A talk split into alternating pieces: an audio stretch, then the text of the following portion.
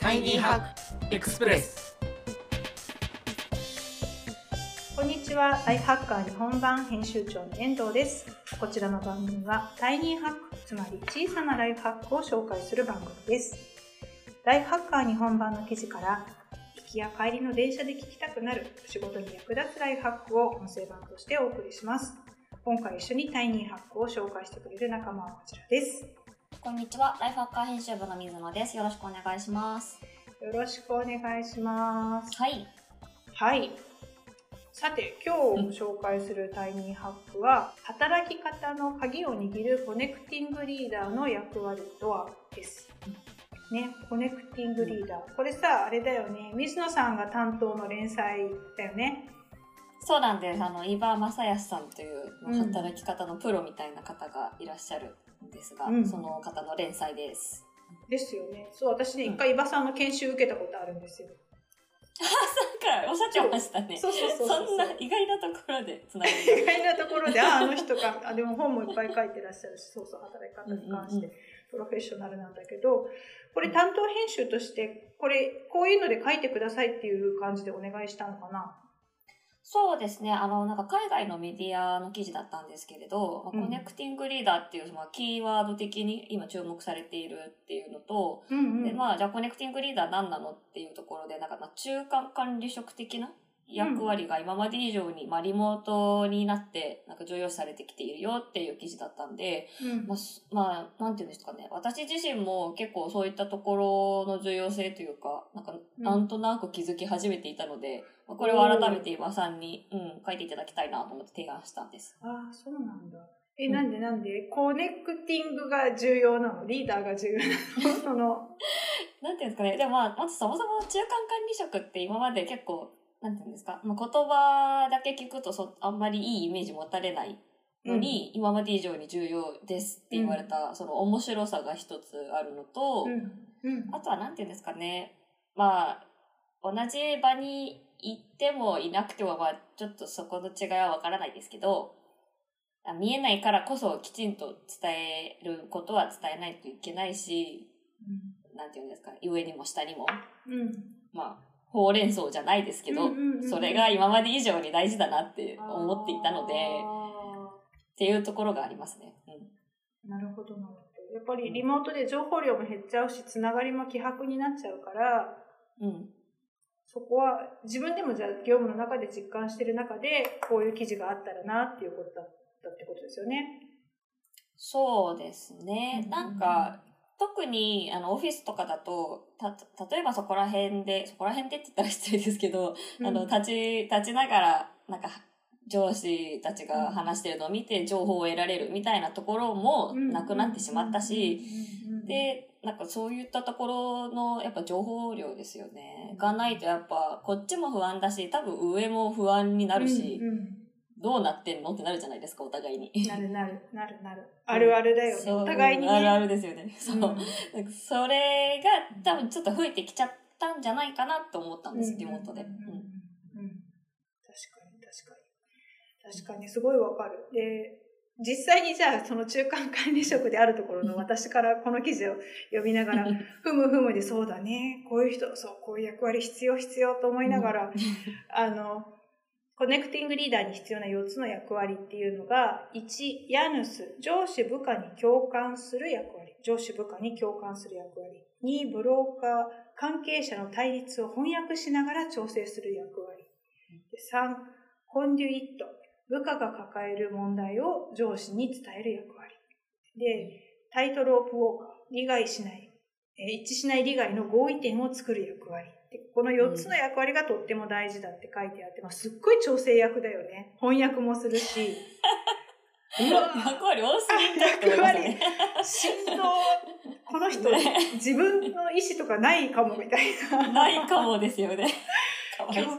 共感して対立を翻訳しながら調整して部下が抱える問題を上司に伝えて利害の合意点を作ってで この人かわいそうつらーっていうふうにも一方で思ったですよ。スーパーヒーロー私これて。そうですこれややんなきゃであでもこの仕事地味でできたらうまくいってもあん間に立った人目立たないってやつだなと思ったんだけれどもうんあの、多分これからの組織は、じゃあこういう人、コネクトしてる、コネクトする能力がある人を評価する仕組みっていうのもきっと持った方がいいんだろうな、というふうにも一方で思いました。そうですね。確かに確かに。で、もう一つ思ったのは、あの、私、これ、コネクトする人っていうのは、中間管理職だけじゃなくて、みんながやれてたらもっときっとアジャイルというか、うん。とってもいい組織になるんだろうなと思って、うん実際に、あの、水野さんが今、アシスタントのマネジメントしてくれてるでしょ、はい。そう。で、私そこで、ねそう、こすっげえ、すっげえコネクトしてると思ってて。ありがたいです。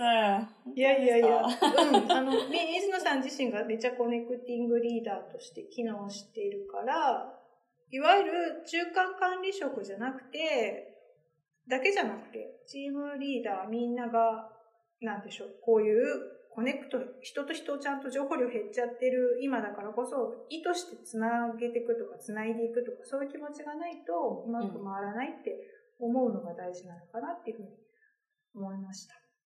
うん、そうですね。ねえ。で、水野さんそこすごく私の、私から見るとすごいうまく、その若い、あの、ラハカはですね、ラあの、アシスタントがいて、とっても優秀な学生インターンなんですけれども、うんうんそのね、彼らのモチベーションというか、どういうふうにコミュニケーションを取ってるんだろあ、私がですか？う。うん。えー、でも基本はやっぱり編集会議で出た内容から、あの必要なものを伝えて、まあ、こういう意図で編集部は動きたいと思ってるから、うんあの君たちにはこういうことを期待していますっていう話をまあきちんとお伝えするようにはしてますね。おお。でもあの人たちなんか楽しそうじゃん。それは、それは私の、私個人のコミュニケーションの取り方だと思うんですけど。そうなんだよね。そこだと思う。うんなんかフレンドリーなんだけど、そのうんゴールと意図をすごいしっかり伝えてくれてるなっていうのが、もう一つその上のこのチームを見てる私からすごくわかるっていうか、うんうんうんうんうん。伝わってるなっていう感じがすごいするので、あの、そうですね。うんそうなの、そうなの。まあ、だからかやっぱただの作業になっちゃったら嫌じゃないですか多分やる本人も。だからなんかこれ何のためにやってんだろうってところをやっぱちゃんと明確化してあげると向こうもいろいろ考えてくれるし、意見もくれるし、やりがいにもなると思っているので私は。うん。なんかそこ伝えずに、なんかこれやっといてってなんかすごい相手に失礼だと思うんですよね。それがたとインターンであっても。うん、うん、っうん。て思っているので私はなるべく意識してそうしてますね。あ素晴らしい。なんかリーダーシップ研修とかみたいな。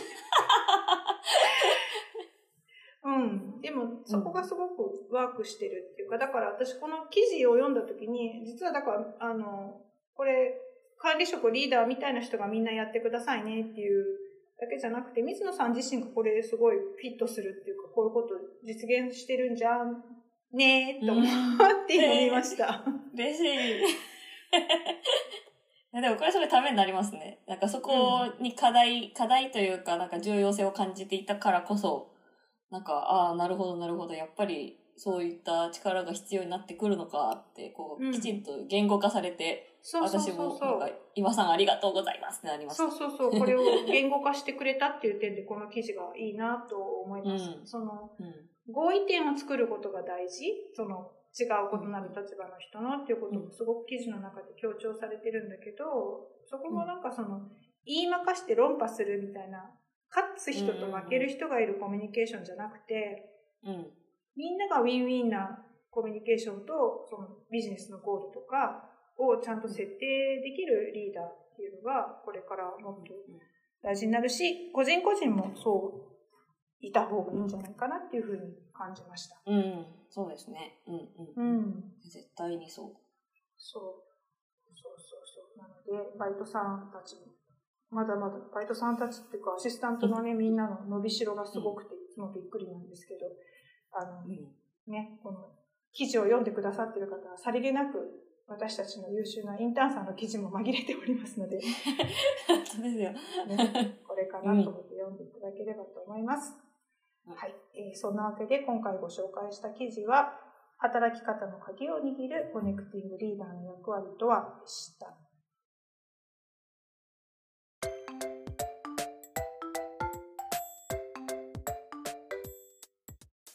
ポッドキャスト版をお聞きの方は概要欄に記事の詳細がございますので、ぜひ記事の方もご覧ください。はいえー今回の感想や番組のリクエストは、すべて小文字で、ハッシュタグタイニーハックでつぶやいてください。それではまた次回お会いしましょう。お相手はライハッカー日本版編集長の遠藤と、ライハッカー編集部の水野でした。